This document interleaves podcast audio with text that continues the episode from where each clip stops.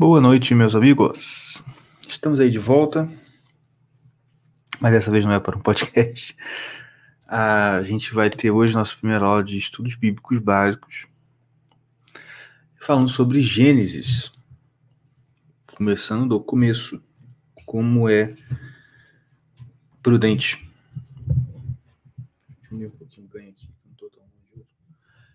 A gente vai então falar de Gênesis né? Capítulo 1 e 2 e 3.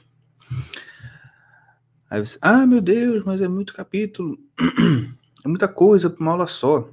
Pessoal, a ideia aqui não é ter um estudo aprofundado da Bíblia, até porque eu não tenho essas capacidades. Mas, como eu já tinha falado antes, é, tanto minha esposa quanto aí depois uma amiga dela e até outras pessoas próximas tinham é, fa falam assim, para eu tá, dar, como se fosse um falar sobre a Bíblia, né? fazer um estudo bíblico, sim, para conhec conhecimento, porque ah, provavelmente alguém aí, né, nossa, mas eu queria um estudo aprofundado, entender lá a simbologia bíblica, não sei o que, isso tudo é muito bom, muito bom mesmo. Inclusive eu tenho um livro aí que eu comprei que é a simbologia de Gênesis, acho que é isso, essa linguagem, a linguagem da criação, The Language of Creation. Eu ainda não comecei a ler ele, mas com certeza vai ser um excelente livro. No entanto, eu posso garantir o que o que, o que tem de mal não é a pessoa não saber simbologia, não saber, sei lá, a interpretação de A ou B. O que faz mal mesmo é a pessoa não é, é, é a quantidade de pessoas que não faz ideia das histórias em si. Está entendendo?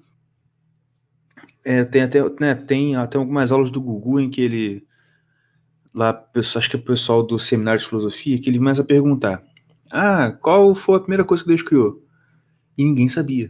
E todo mundo fica quieto, ele fica puto. Porque, né? Que isso, gente? Pô, primeiro primeira linha do Gênesis, você não sabe. E, pô, é normal. E, cara, muita gente não sabe mesmo. Ah, então, a minha, minha ideia aqui é realmente só ajudar vocês nesse sentido. Assim, sei que muita gente não tem saco nem energia para parar e ler, principalmente no final de dia, igual no final de uma sexta-feira, igual agora. Mas parar para escutar, dá. E como aqui eu nem apareço, então nem precisa ficar me vendo, só botar aí, né? Deixa o celular para lá, põe no, no fone, vai ouvindo e a gente vai. Então, assim, é mais fácil. Então, por isso eu vou falar aqui com vocês. E como eu sei também que audiolivro pode dar sono, a gente vai aqui conversando sobre as histórias bíblicas, beleza?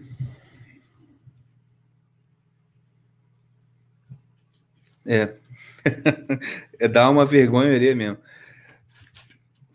Eu acho que era dos níveis de amor conjugal.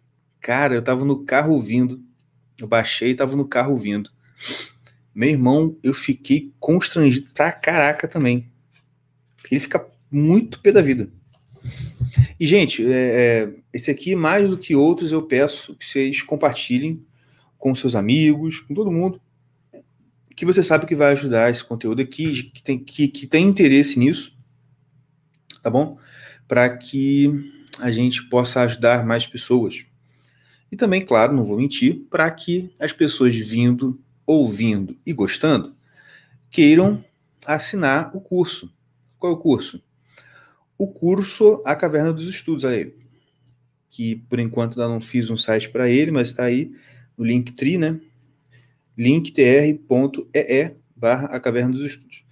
Lá a gente está estudando outros livros, né? Eu ia botar esse estudo de esse estudo da Bíblia lá como um, um, um bloco, né? Eu até falei isso pessoal, mas eu resolvi mudar de ideia porque assim eu não me sinto à vontade de dar estudo bíblico pago, tá ligado? Então eu preferi botar aqui mesmo.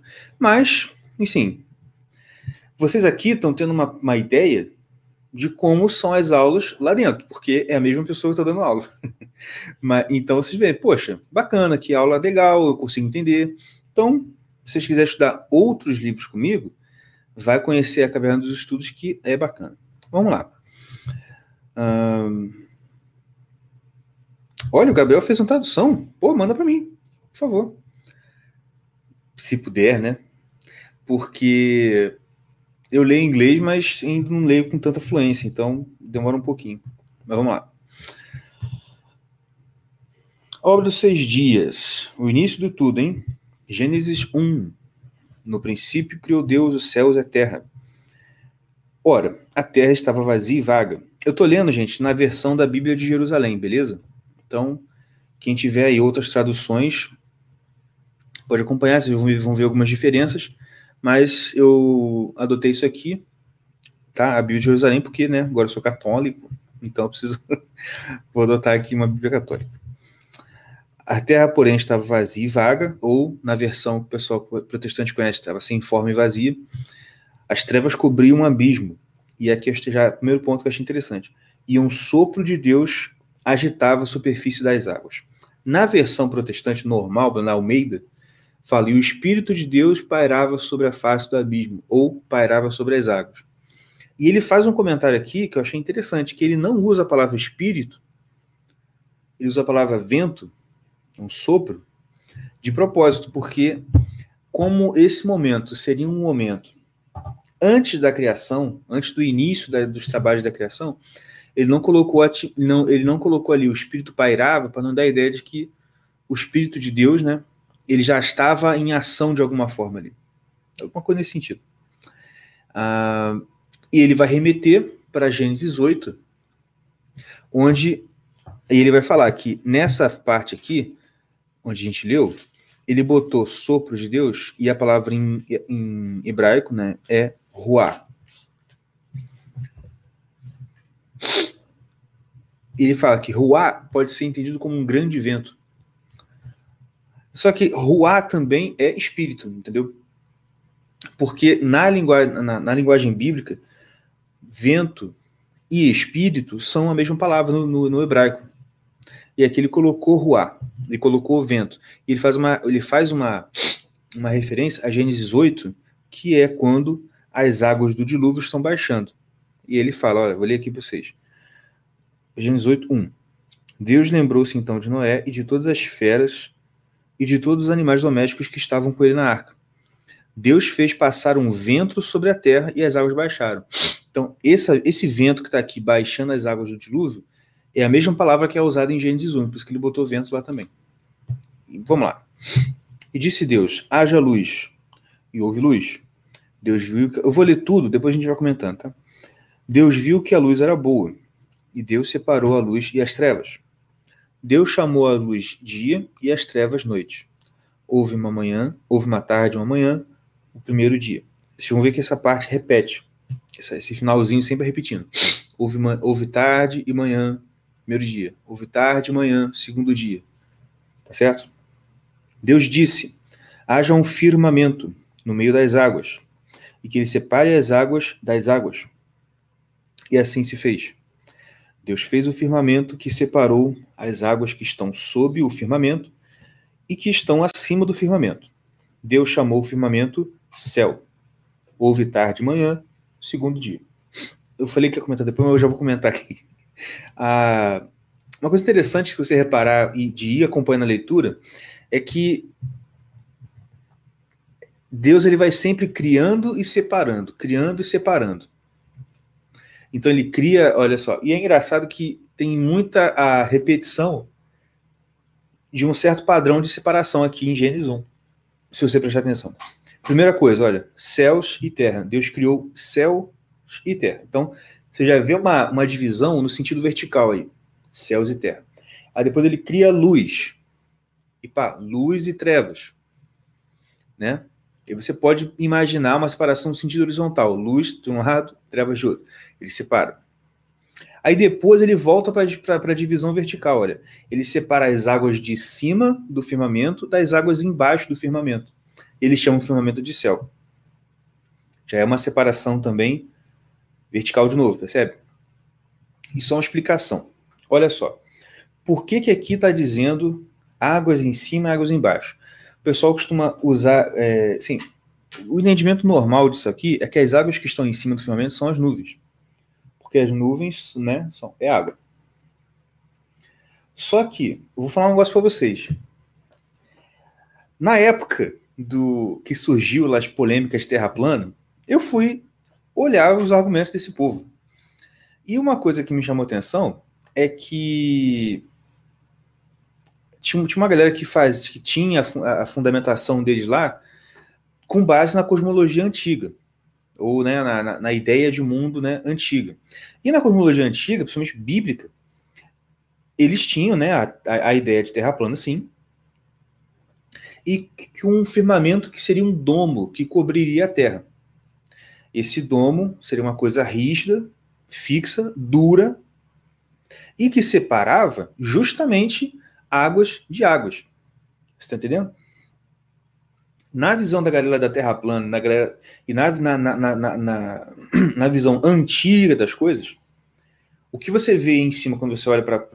Quando você está olhando em cima ah, no céu, o que você está vendo lá de noite, por exemplo, que você não, né, não tem o sol ali, o que você está vendo, aquele escuro e tal, e as nuvens, as estrelinhas ali, ali tudo é água, entendeu?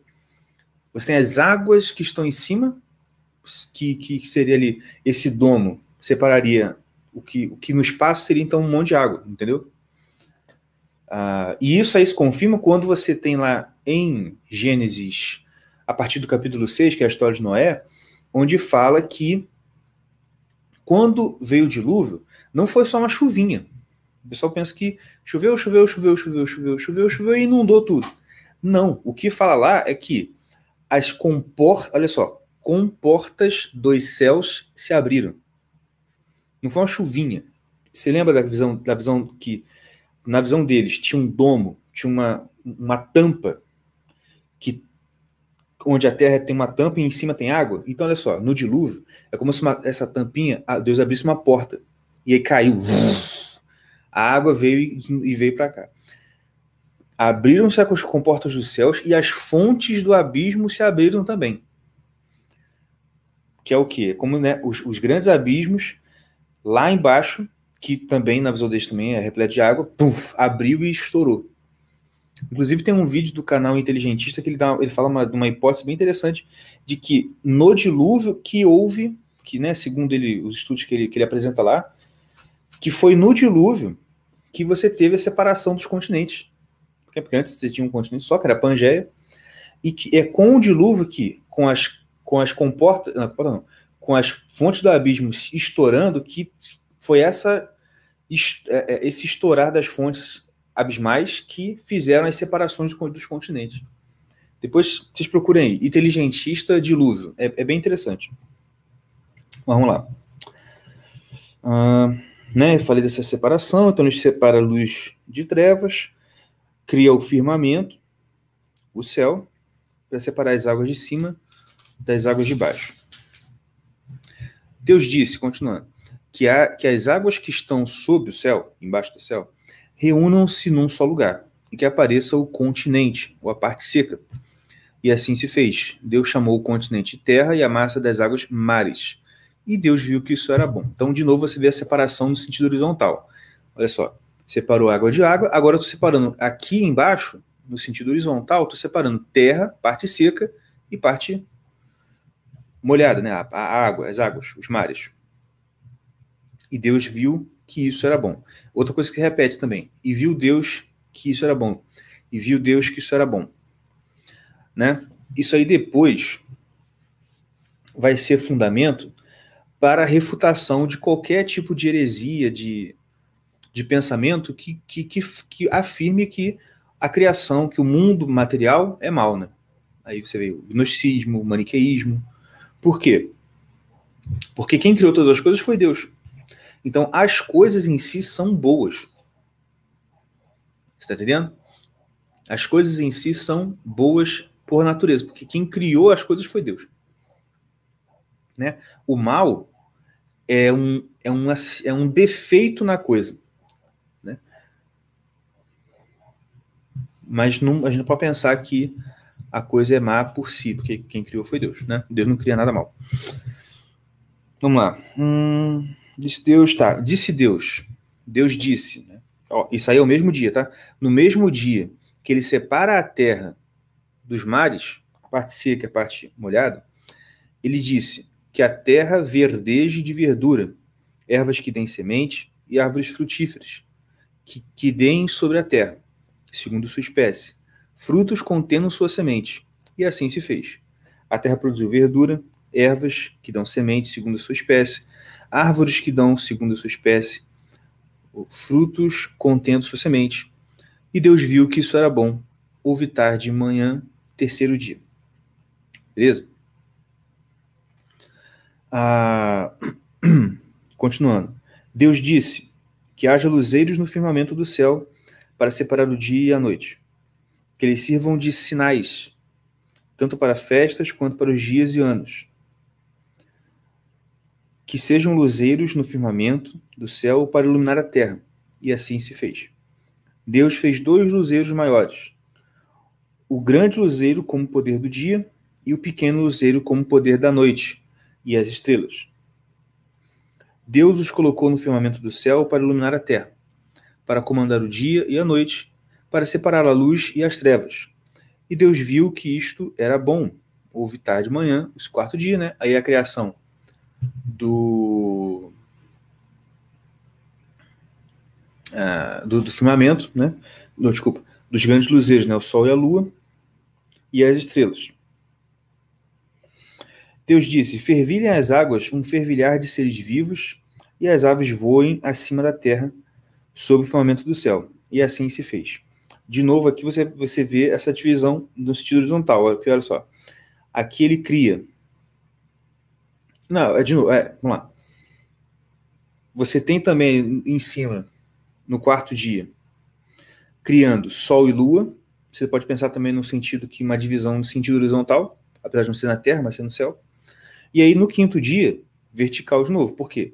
Ele cria as aves para, para povoar os, os céus e os peixes para povoar os mares. Então, de novo, você tem ali um sentido vertical. Ah, Deus criou grande ser, Deus criou as grandes serpentes do mar e todos os seres vivos que rastejam e que fervilham nas águas segundo sua espécie, e as aves aladas segundo sua espécie. E Deus viu que isso era bom. Deus, Deus os abençoou e disse: Sede fecundos, multiplicai-vos, enchei a terra, desculpa, enchei as águas dos mares, e que as aves se multipliquem sobre a terra. Houve uma tarde e manhã, o quinto dia. E aí chega o sexto dia, onde Deus vai criar quem? O homem, mas não só o homem. No quinto dia, ele cria tanto, tanto o homem quanto os animais terrestres. Olha, Deus disse que a terra produza seres vivos segundo a sua espécie. Você lembra que no quarto dia ele falou para os mares produzir, agora ele está falando para a terra produzir os animais. Que a terra produza seres vivos segundo sua espécie, animais domésticos, répteis, e feras segundo sua espécie. E assim se fez. Deus fez as feras segundo sua espécie, os animais domésticos segundo sua espécie, e todos os répteis do solo segundo sua espécie. E Deus viu que isso era bom. Então Deus disse: façamos o homem a nossa imagem, como nossa semelhança, e que ele domine sobre os peixes do mar, as aves do céu, os animais domésticos, todas as feras e todos os répteis que rastejam sobre a terra. Deus criou o homem à sua imagem. A imagem de Deus o criou. Homem e mulher os criou. Deus os abençoou e lhes disse: Sede fecundos, multiplicai-vos e enchei a terra e submetei-a. Dominai sobre os peixes do mar e as aves do céu e todos os animais que rastejam sobre a terra.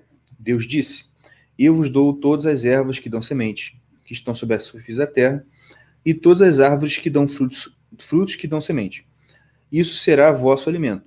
A todas as feras e a todas as aves do céu e a, a tudo que rasteja sobre a terra e que é animado de vida, eu dou como alimento toda a verdura das plantas. E assim se fez. Deus viu que tudo o que tinha feito e era muito bom. Houve uma tarde, uma manhã, o sexto dia. Então, antes de a gente passar para o capítulo 2, que fala do sétimo dia, eu queria só ressaltar uma coisa aqui interessante. Ah, é muito comum que a gente ouça ah, muita gente que vem dizer, por exemplo, que não, o ser humano, nós temos que respeitar a criação de Deus. E aí, por conta disso, esse foco no respeitar a criação de Deus, não sei o que lá, sei o que lá você, você tem muita gente que usa isso como argumento para um tipo de ambientalismo cristão. Certo? Só que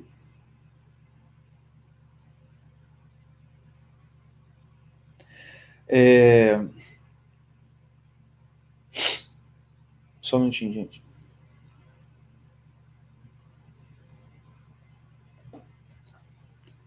Então é o seguinte, a gente né, tem, costuma ouvir isso, um argumento dentro do pessoal. Assim, eu não sei do, do católico porque né, eu estou aqui há pouco tempo, mas eu lembro que no, dentro do meio evangélico isso era comum você ver gente fala, dando, dando um certa. pagando um certo pedágiozinho para o ambientalismo, dizendo que não, a gente tem que ser assim porque ah, Deus colocou o um homem na terra para preservar a terra e tal, ppp, popopó. Olha, claro que eu, eu sei que, é claro que eu concordo que a gente tem que ter um, um bom trato né, da, do mundo. Porque a gente sabe que Deus criou isso aqui. Só que, quando você fala isso, isso que eu quero dizer, o, né, o ambientalismo cristão, eu ouvia muito pastor falando assim, é, não, porque o homem foi criado como mordomo. Ele foi colocado na, na criação para ser um mordomo da criação. Cara, desculpa, mas você falar isso aí, você está indo contra o sentido claro do que Deus falou. Porque Deus não falou assim: cuidem da terra e não machuquem ela, sirvam ela. Porque olha só, o que, que o mordomo faz? O mordomo serve. Correto? Eu não acredito que você tem, você saiba, você veja algum mordomo de alguma casa que ele dominava sobre tudo. E o papel dele, tipo assim, o dono da casa falou assim: mordomo, domine todos os, todos os habitantes dessa casa e submeta-os. Você não ouve, né? Você fala, é, você vai administrar, tá certo? Beleza, vai administrar. Mas você é servo desse pessoal aí. Né? Os meus filhos que estão aí nessa casa, eles são. Você é servo deles, tá? Correto? Tô, tô, tô, tô pensando errado? Acho que não. Então, quando você faz essa interpretaçãozinha bonitinha, ambientalistazinha, cristã, você está errando, cara. Porque o que fala aqui é o seguinte: olha, você tem que dominar a terra e sub. Que é só, ele fala, dominar a terra. Aí logo em seguida ele fala assim, para reforçar, para não deixar margem de, de, de, de interpretação. Submeta. Né? Submetei a terra. Putz, está muito claro. Eu não sei qual é o. Né? Ah, mas por que no original hebraico? Cara, não sei o original hebraico, mas assim, todas as traduções sérias que eu já li é a mesma palavra, submeter a terra. Subjulgar, eu já vi também subjulgar. Ou seja, tá nesse mesmo sentido. Tá? É claro que você vai achar uma tradução bosta por aí, igual a NTLH, nova tradução linguagem de hoje, mas assim, essa tradução, vou falar o que, que ela faz. O que, que ela faz? Uma amiga me mostrou esse dia. Sabe aquela passagem que Jesus fala para Pedro? Pedro pergunta a Jesus: Jesus, quantas vezes nós temos que perdoar o próximo? Sete vezes? Aí Jesus fala: 70 vezes sete. 70 vezes 7. Sabe o que estava lá? Na, na, na Bíblia da NTHL? 7 vezes 7. Vou até procurar aqui agora. Compartilhar a tela para vocês, caramba. Não falar que eu estou inventando. 70 vezes 7.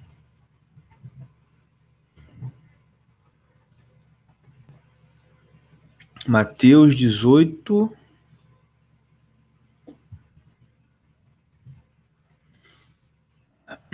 Vou compartilhar a tela aqui com vocês. Cadê? Compartilhar.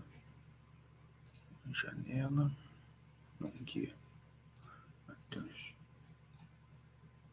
estão vendo aí, né? Olha só. Ó, Então, isso aqui qual é a versão? Deixa eu ver. Almeida corrigida fiel. Estão vendo? Almeida corrigida fiel. Então Pedro aproximando-se dele, Senhor, Senhor, ó, segurar aqui. Então Pedro se aproximando dele, Senhor, Senhor, quantas vezes pecará o meu irmão contra mim e eu terei que perdoar? Até sete? Jesus disse, não te digo que até sete, mas setenta vezes sete. Tá bem claro que é 70, certo? Vamos lá. Adicionar versão, português, nova tradução. Aqui não tem. Mas a nossa nova tradução transformadora é tão ruim quanto. Vamos ver se ela tem aqui. Cadê? Aqui também fala 70 vezes 7. Deixa eu procurar aqui NTHL, Mateus 18, 22. Bíblia NTLH. Online, achei.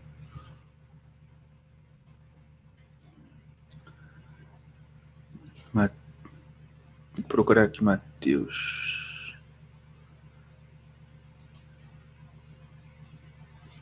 Dezoito.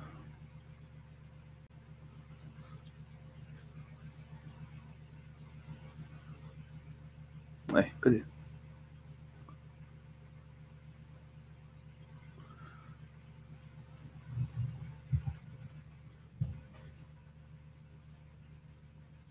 Ah, olha aqui. Então perguntou: Senhor, tem que perdoar sete vezes? Não. Jesus respondeu: Você deve perdoar sete vezes. Você não deve perdoar sete vezes, mas setenta e sete vezes. Olha que merda. Mudou um pouquinho o número, né? Deixa eu ver aqui. Tá, tá, tá baixo, né? Deixa eu voltar aqui. Olha aí. Não respondeu Jesus. Você deve perdoar, não deve perdoar sete vezes, mas setenta e sete vezes. Que bosta, né? Enfim. Tem tradução para tudo. Mas todas as traduções assim tradicionais, assim, respeitáveis, no minimamente respeitáveis, elas não, não, não, trocam tanto assim o, o sentido da frase. Até a gente comentou no podcast, não sei se vocês lembram, a gente comentou no podcast passado, que tinha uma essa mesma tradução a, NT, a NTLH. Para quem não viu, eu vou botar aqui de novo. Vou abrir de novo aqui, já deixar aqui pronto. Só tem que achar qual é o versículo. Deus se agrada. Não. É preciosa. É Salmo, só não qual é o Salmo. Salmo 116, 15.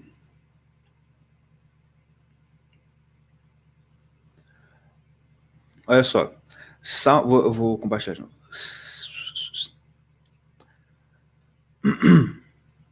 Guia.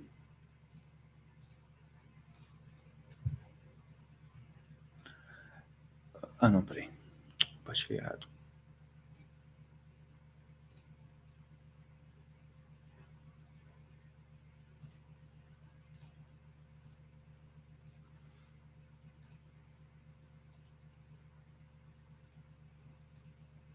Agora sim, olha aí. Salmo 116, 15. Uh, preciosa é a vista do Senhor a morte de seus santos. Como é que está na NTLH? Vou botar aqui.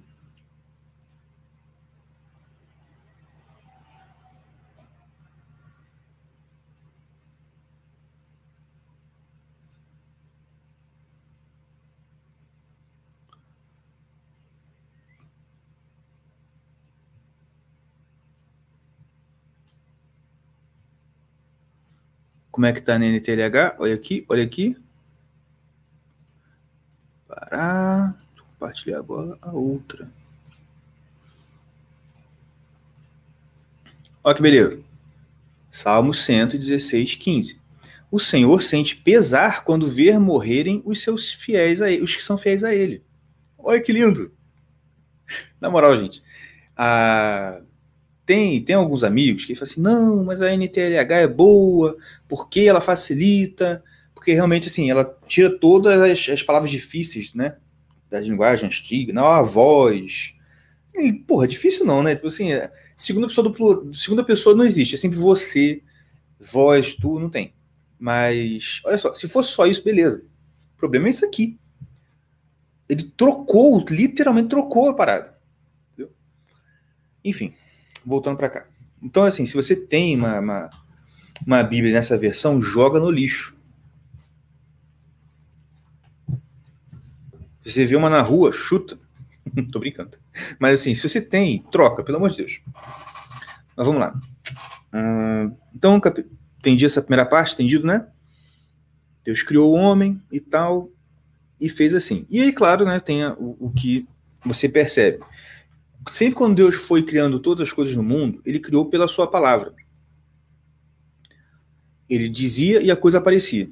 Né? Essa é a diferença básica entre a palavra humana e a palavra divina. A gente vai ver depois qual é a função da, da, da palavra humana aqui. Mas, inicialmente, entender isso. A palavra divina, a palavra de Deus, ela é criadora. Ela traz a coisa para a existência. Deus cria através de sua palavra.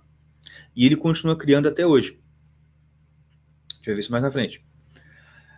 Ah, então, a gente tem que entender essa questão, assim, porque é por isso que é, é por isso que é tão fantástico a encarnação do Verbo, Jesus nascer no seio da Santíssima Virgem.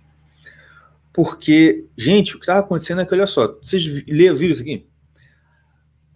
A mesma pessoa, a mesma pessoa que criou tudo isso aqui que a gente está vendo, ele apareceu no ventre de uma mulher. Vocês estão entendendo a, a, a coisa assim, a, a grandiosidade estupefante que é isso? Tá entendendo? E antes que alguma retardada venha assim, ah, não, porque aqui quem estava querendo é Deus Pai, quem encarnou foi filho. Vai ler primeiro João. Primeiro não, não, primeiro não. Vai, ver o primeiro, vai ler o primeiro capítulo de João. Que se você fosse na missa, você ia ouvir toda a final de missa. Eu não sei, né, como é que tá. Mas enfim, que é no princípio era o verbo. Inclusive, João, ele começa o evangelho dele assim, justamente fazendo uma paráfrase, vamos dizer assim, de Gênesis. Né? Que Gênesis começa com: No princípio criou Deus os céus e a terra. E ele começa com: No princípio era o verbo. E o verbo estava com Deus, e o verbo era Deus. Ele estava no princípio com Deus. Todas as coisas foram feitas por ele, e sem ele nada do que foi feito se fez. Então, olha só, DJ está deixando claro. Esse cara que se, que se fez carne habitou entre nós, ele estava lá criando com Deus. Não só ele estava lá, como por ele a coisa foi criada. Tá entendendo? Então, porque olha só, Deus ele existe antes de todas as coisas, mas quando ele vai criar, ele usa a palavra, o verbo para criar o Verbo é Cristo, é o nosso Senhor Jesus Cristo. Era ele que estava sendo usado para criar todas as coisas. Tudo que foi feito no mundo foi feito por ele. Pela palavra de Deus, que é o próprio Cristo. Só tem uma coisa em toda a criação que Deus age diferente. Ele não fala, apareça o homem. Ele não fala que surja o homem. Tudo, todos os animais, todas as plantas, o firmamento, do estrelas, sol, tudo, tudo foi feito assim, ó, apareça, apareceu. Apareça isso, apareceu. Com um homem não. Com o um homem, Deus ele vira, né, ele como numa como se fosse, né, como se fosse, né, não é, essa não é a ideia do, do, do autor de Gênesis, porque ele não tinha ideia, essa ideia de trindade na época. Mas como se a trindade se reunisse e dissesse, façamos o homem a nossa imagem conforme nossa semelhança. Tá entendendo? Ele não falou, surja o um homem. Ele meio que conversa e fala, vamos fazer o um homem. E a gente vai ver como é que ele fez. Capítulo 2. Assim foram concluídos os céus. Ah, é outra coisa, né? Que quando Deus vai criando as coisas, vai dizendo, isso é bom, isso é bom, isso é bom, isso é bom. Quando cria o homem e ele olha tudo que ele fez, ele diz, é muito bom. Ele dá um dá uma diferença aí, né? Dá um aumentativo. Não por acaso, porque o homem como a gente vai ver, e lá no Salmo 8, é Salmo 8? É, Salmo 8, 6 a 9. Ele vai dizer que fizeste o homem um pouco menor que Deus. E até, inclusive, isso é um argumento para essa questão aqui de dominar a terra, exercer domínio, mandar mesmo, desmandar, fazer aqui o. ter domínio mesmo, né? Aqui em Salmos, que ele fala aqui, ó porque nessa Bíblia tem uma, uma referência aqui, quando ele fala submeter a terra e dominar, quer dizer, é, submeter a terra, né? Ele vai aqui, Salmos 8, 6 a 9. Olha o que diz Salmo 8, 6 a 9. E o fizeste pouco menor do que um Deus, coroando de glória e beleza. Antes, fizeste o quem, né? Aí você tem que ler o, o, o versículo 5 assim, que é o homem para que dele te lembres, e o filho e um filho de Adão para que vi, para vir visitá-lo. E o fizeste pouco menor do que um anjo, do que um Deus, coroando-o de glória e beleza, para que domine as obras de tuas mãos. Sobre seus pés tudo colocaste, sobre os pés do homem. Ovelhas, bois, todos, e feras do campo também. A ave do céu e os peixes do mar, quando percorre ele as sendas dos mares. E a Senhor nosso, com poderoso autonômico toda a terra. Quer dizer, tá claro isso aqui, gente. Essa, essa, essas interpretações aí de, ah, não, mordomia. Mordomo cacete, não tem isso aqui. Cara, ó, tá, tá, tudo linkado, né? O salmista não falou, fizeste-nos um mordomo de sua criação, para administrarmos bem e cuidarmos e não fazemos nenhum mal para ela. Não. Dominar. Gente, claro que eu não tô falando assim que. Ah, do, assim, você tá falando. Não tô falando que ah, não, Deus se agrada com, sei lá, com incêndios culposos nas florestas, sabe? Não, não, não é isso. Eu tô falando assim que. É, é só o seguinte: não usa a Bíblia, não usa Deus, não usa Gênesis para dizer que a gente tem que ser ambientalista. Só, só isso. Capítulo 2. Assim foram concluídos os céus e a terra, com todo o seu exército. Deus concluiu no sétimo dia a obra que fizera, e no sétimo dia descansou, depois de toda a obra que fizera. Deus abençoou o sétimo dia e o santificou, pois nele descansou e todas, de toda a sua obra de criação. Essa é a história do céu e da terra quando foram criados. Tá certo? E aí ele continua, e aí no comentário ele fala aqui uma coisa interessante, que é como se fosse uma repetição do narrativo da criação para falar da formação do homem. Olha só. É, Gênesis 2, a partir do 4. No tempo em que Yahvé Deus fez a terra e o céu, não havia ainda nenhum arbusto nos campos, sobre a terra, e nenhuma erva nos campos tinha ainda crescido. Porque Yahvé Deus não tinha feito chover sobre a terra e não havia o homem para cultivar o solo. Entretanto, um manancial subia da terra e regava toda a superfície do solo. Então Yahvé Deus modelou o homem com a argila do solo. Insuflou em suas narinas um hálito de vida ou um sopro de vida, e ainda em outras versões, espírito de vida. E o homem se tornou um ser vivente ou em outras, ou em outras traduções, uma alma vivente, tornou-se alma vivente. E Avé Deus plantou um jardim em Éden, no Oriente, e aí colocou o homem que modelara. Deus e Avé Deus fez crescer do solo toda espécie de árvores formosas de ver e boas de comer, e a árvore da vida no meio do jardim, e a árvore do conhecimento do bem e do mal. Um rio saía do Éden para regar o jardim, e de lá se dividia formando quatro braços. O primeiro chama-se Fizon, que rodeia a terra de Elvia, onde há outro, onde há, onde há ouro, perdão. É puro ouro dessa terra no qual se encontra o bidélio e a pedra de ônix. O segundo rio chama-se Geon, terra de Cush. O terceiro rio chama-se Tigre, pelo oriente da Síria, corre pelo oriente da Síria, o quarto rio é o Eufrates. Então, né, se, você, ah, se, algum, se um filho de vocês um dia perguntar, papai, mamãe, o Éden existe mesmo? Onde que está o Éden? Se Deus criou o Éden, cadê o jardim do Éden? Tá? Ô filho, tá lá na Síria, tá entre o rio Fizon, Geon, Tigre e Eufrates. A Amazônia, ah, é muito longe, não dá para ir lá não. Porque criança, elas não é por mal, é porque elas são muito curiosas. Elas não têm, tipo assim, ah, não vou deixar meu pai em, em constrangido. Não, nem sabe o que é isso. Então ela pergunta mesmo. Então, assim, ou você faz, ó, oh, não sei. Mas você pode, você já, olha, com esse vídeo já pode falar. Não, filho, ele fica lá. Não, sério, tipo assim, salvo engano, essa localização aqui, posso falando besteira. acho que ela fica na região do Iraque, do Irã, uma coisa assim.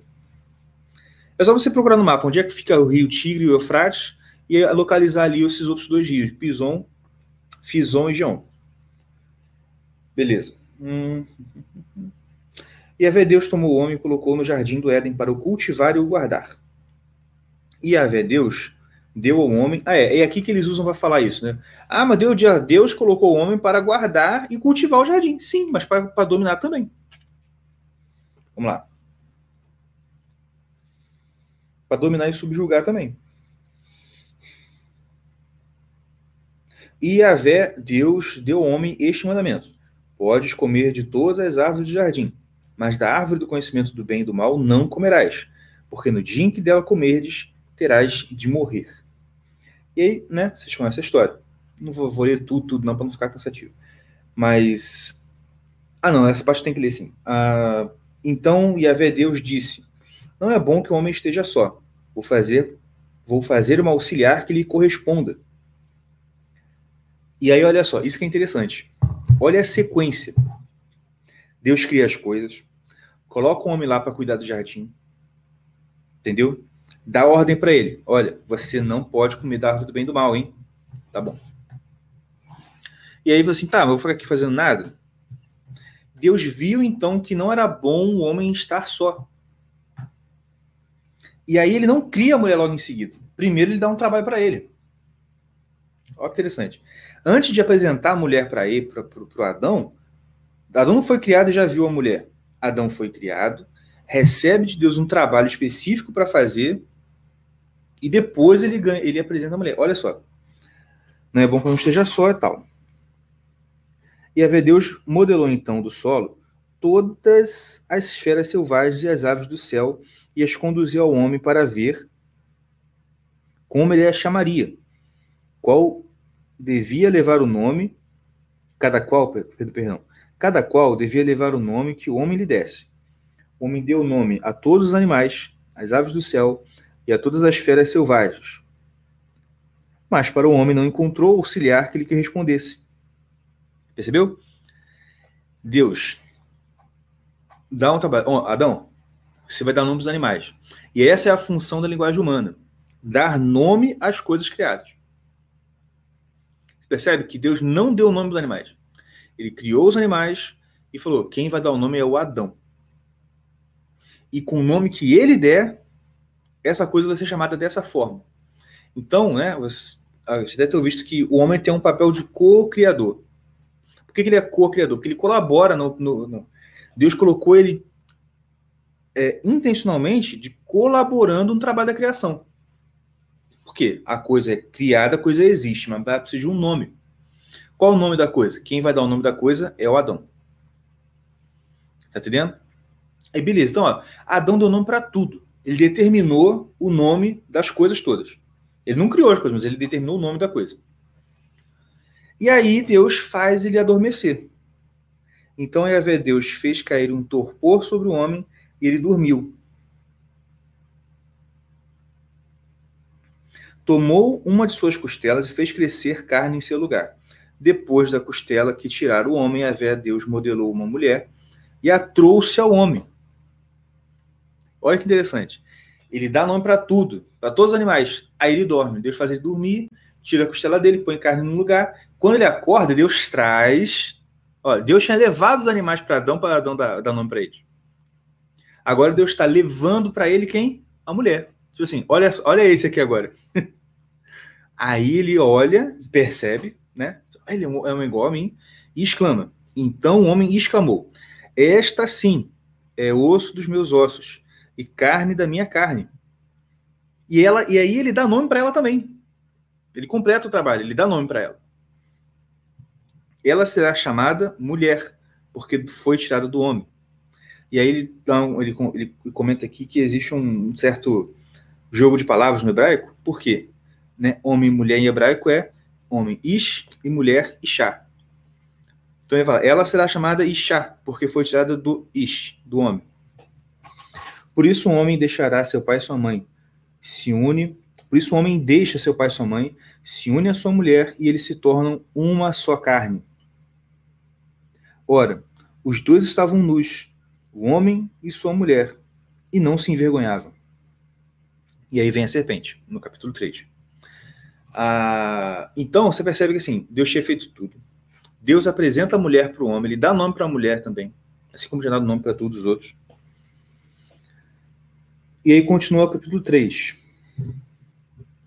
A serpente era o mais astuto de todos os animais dos campos que a vé Deus tinha feito. E aí ela lhe diz à mulher. A serpente vai à mulher e diz: Então Deus disse: Vós não podeis comer de todas as árvores do jardim? A mulher respondeu à serpente: Nós podemos comer do fruto das árvores do jardim. Nós podemos comer, mas do fruto da árvore que está no meio do jardim, Deus disse: Dele não comereis, nele não tocareis, sob pena de morte. A serpente disse então à mulher: Não, não morrereis. Em outras traduções é: É certo que não morrereis. Uh, mas Deus sabe que no dia em que dele comerdes, vossos olhos se abrirão, e vós sereis como deuses, versados no bem e no mal. Pergunta: a serpente estava mentindo aqui? Sim ou não? Responda aí nos comentários.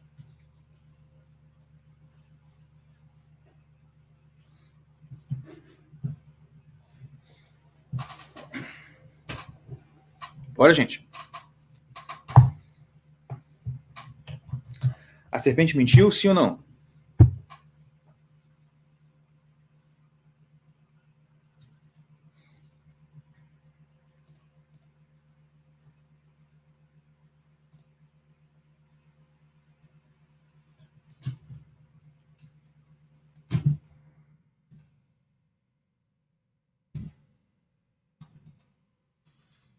Mentiu? Sim? Hum. Mas Deus não falou que se eles comessem iam. Ah, ah tá. Ele falou que se eles comer. Só que é o seguinte: sim e não. Por quê?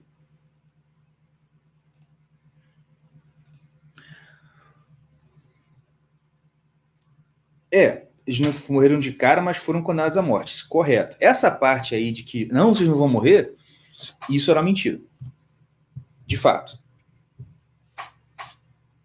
Não tanto porque eles não morreram na hora, mas porque eles realmente foram condenados à morte. Porque o que Deus tinha falado para Adão era: você terá que morrer. Antes você não precisava. Mas se você fizesse isso, você vai ter que morrer agora. E aí a serpente fala: não, não vão morrer, não.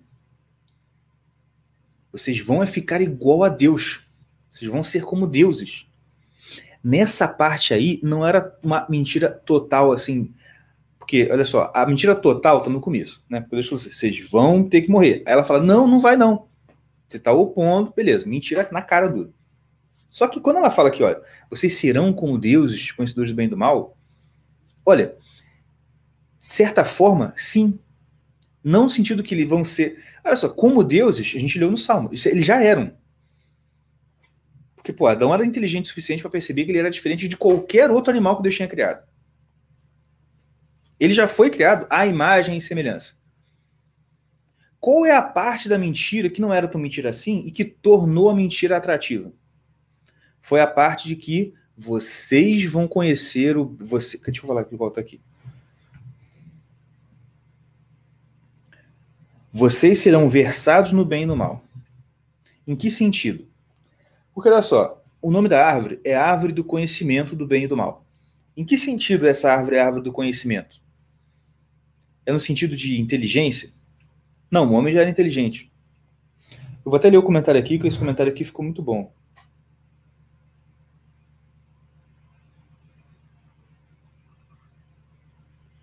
Hum, perdi. Ah, achei.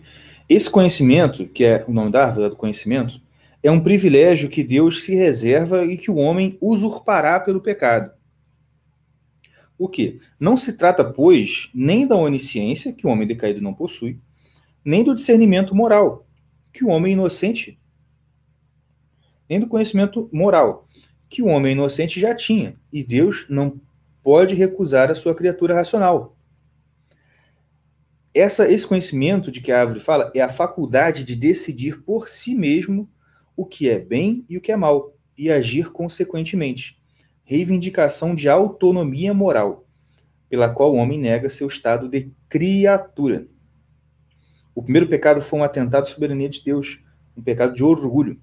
Essa revolta exprimiu-se concretamente pela transgressão do preceito estabelecido por Deus, representado sob a imagem do fruto proibido. Então, olha só, o, gran, o, o, a parte era essa. Porque Deus tinha reservado para si, como ele reserva, para si o de, a, a prerrogativa de dizer o que é bom e o que é mal. E a serpente joga essa. Olha, vocês na verdade, sabe que vocês vão ganhar se vocês pegar fruto? Se vocês comer do fruto da árvore? Vocês serão versados no bem e no mal. Vocês não vão precisar de Deus para saber o que é bem e o que é mal. Vocês mesmos vão poder escolher o que é bem, definir o que é bem e definir o que é mal. E aí, olha que interessante. Deus fez eles nus e eles não se envergonhavam. O estado de nudez no ser humano é um estado de vergonha naturalmente. Só que quando Deus cria o homem e a mulher, eles já estão nus e para eles está tudo bem. Sabe por que, que para eles está tudo bem? Porque Deus falou: olha, isso aí que eu criei vocês, eu determino. Essa nudez é bom. Não é vergonha, não é mal. É bom. Então vocês não vão Então eles não sentiam vergonha.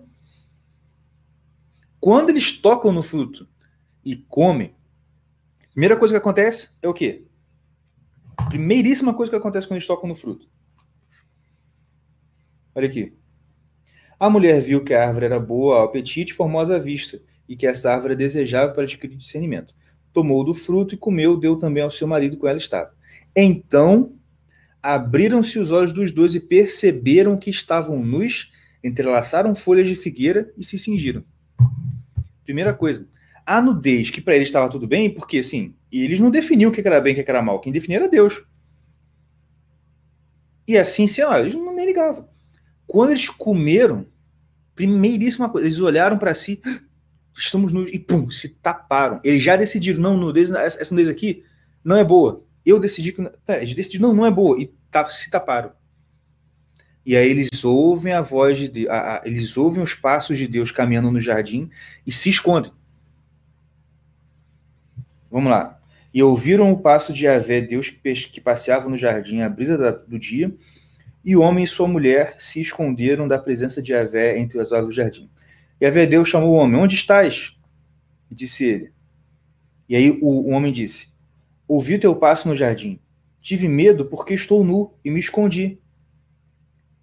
Percebeu?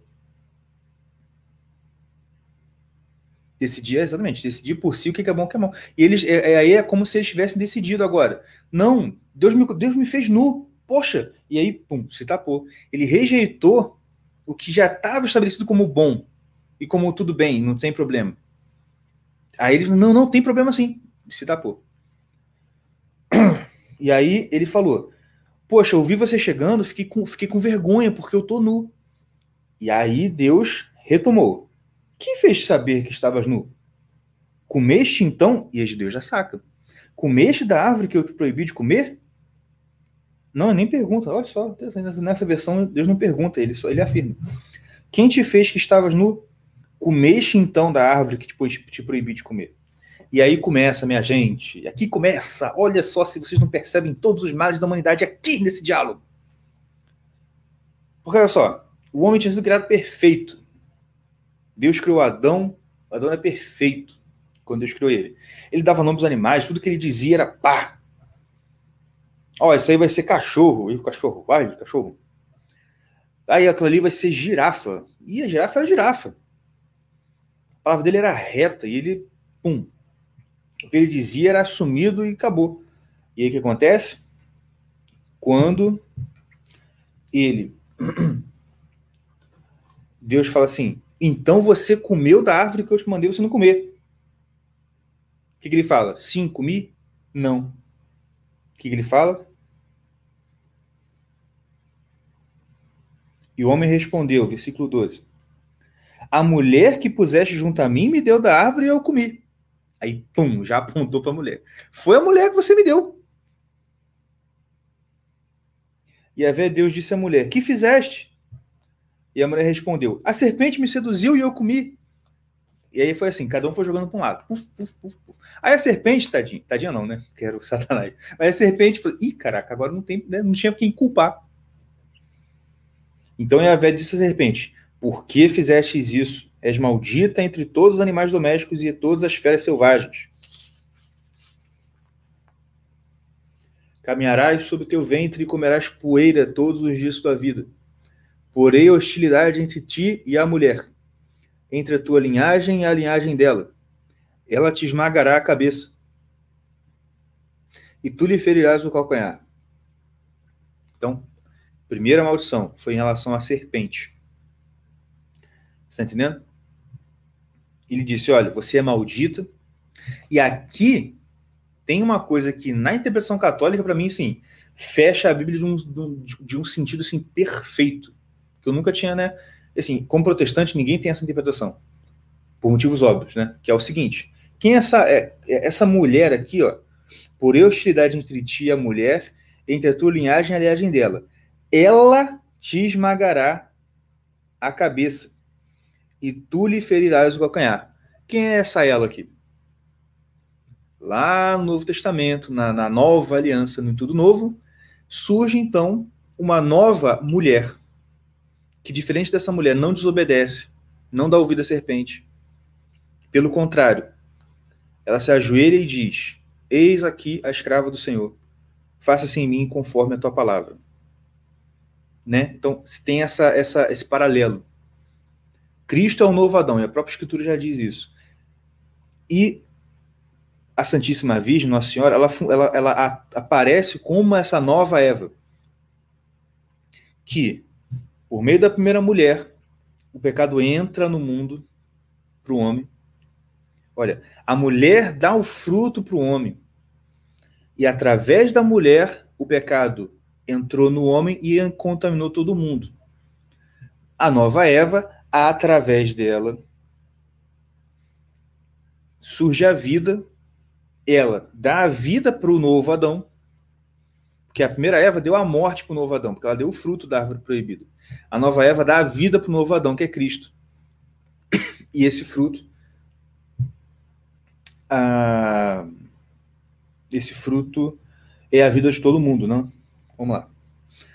A mulher então disse: Multiplicarei as dores das tuas, das tuas gravidezes. Na dor dará a luz a filhos. E essa última, e essa, essa, essa última parte aqui do que Deus fala para a mulher é o que faz espernear qualquer feminista e que é um incômodo também para qualquer mulher que tenha nascido, sei lá, do século XIX em diante. Teu desejo te impelirá ao teu marido e ele te dominará. Pesado, né? Mas é. Ao homem ele disse: Porque escutaste a voz de tua mulher e comeste a árvore que eu te proibira de comer, Maldito é o solo por causa de ti. Com sofrimentos dele te nutrirás todos os dias de tua vida. Ele produzirá para ti espinhos e cardos, e comerás a erva dos campos. Com o suor do teu rosto comerás teu pão, até que retornes ao solo, porque dele foste tirado. Pois tu és pó, e ao pó retornarás. Beleza? E ele continua aqui. O homem chamou a sua mulher Eva, por ser a mãe de todos os viventes. E a Deus fez para o homem e sua mulher túnicas de pele e os vestiu. Depois disse a Deus: Se o homem já é comum de nós versado no bem e do mal, que agora ele não estenda a mão e colha também da árvore da vida, e a coma e viva para sempre. E a Deus o expulsou do jardim do Éden para cultivar o solo de onde fora tirado. Ele baniu o homem e colocou diante do jardim do Éden os querubins e a chama da espada fulgurante para guardar o caminho da árvore da vida. Isso é outra coisa que vocês podem contar para o seu filho. Né? Mas, pai, por que ninguém até hoje foi e achou o Éden de novo? Porque os anjos estão guardando. E a espada do anjo não deixa ninguém chegar lá. Beleza, minha gente? Então, fecha, ó, hoje já fechamos os primeiros três capítulos de Gênesis. A ideia é a gente ir seguindo aqui, né? É, história por história, vamos colocar assim, né? Eu não quis fazer capítulo por capítulo, porque pode acabar sendo muito demorado. Mas, pelo menos história por história. Eu não vou garantir para vocês que eu vou, assim, a gente vai fechar, ah, vou ler a Bíblia inteira com vocês. Não vou garantir. Mas, assim, as histórias principais, eu garanto que eu vou ler com vocês, tá bom? É isso. Se você gostou e por acaso não está inscrito no meu curso, minha, minha área de membros, meu clube de estudos, grupo de estudos, que é a Caverna dos Estudos, que está passando aí embaixo, acessa aí, ó, link pr.ee barra a Caverna dos Estudos. Tem um link na descrição do vídeo. Se você quiser, na descrição do vídeo tem o link. É só você clicar, escolher um dos planos e vir estudar comigo. Ah, você tem sete dias para desfazer e não ser cobrado, não ser cobrado por isso. Mas se você gostou até aqui, você deve gostar também da, da, das aulas, porque, né, por acaso, é a mesma pessoa que está dando aula. tá bom, minha gente? Então é isso. Fique com Deus. Um abraço. E até a próxima. Até segunda-feira, né? Até segunda-feira. Um abraço, gente. Até mais.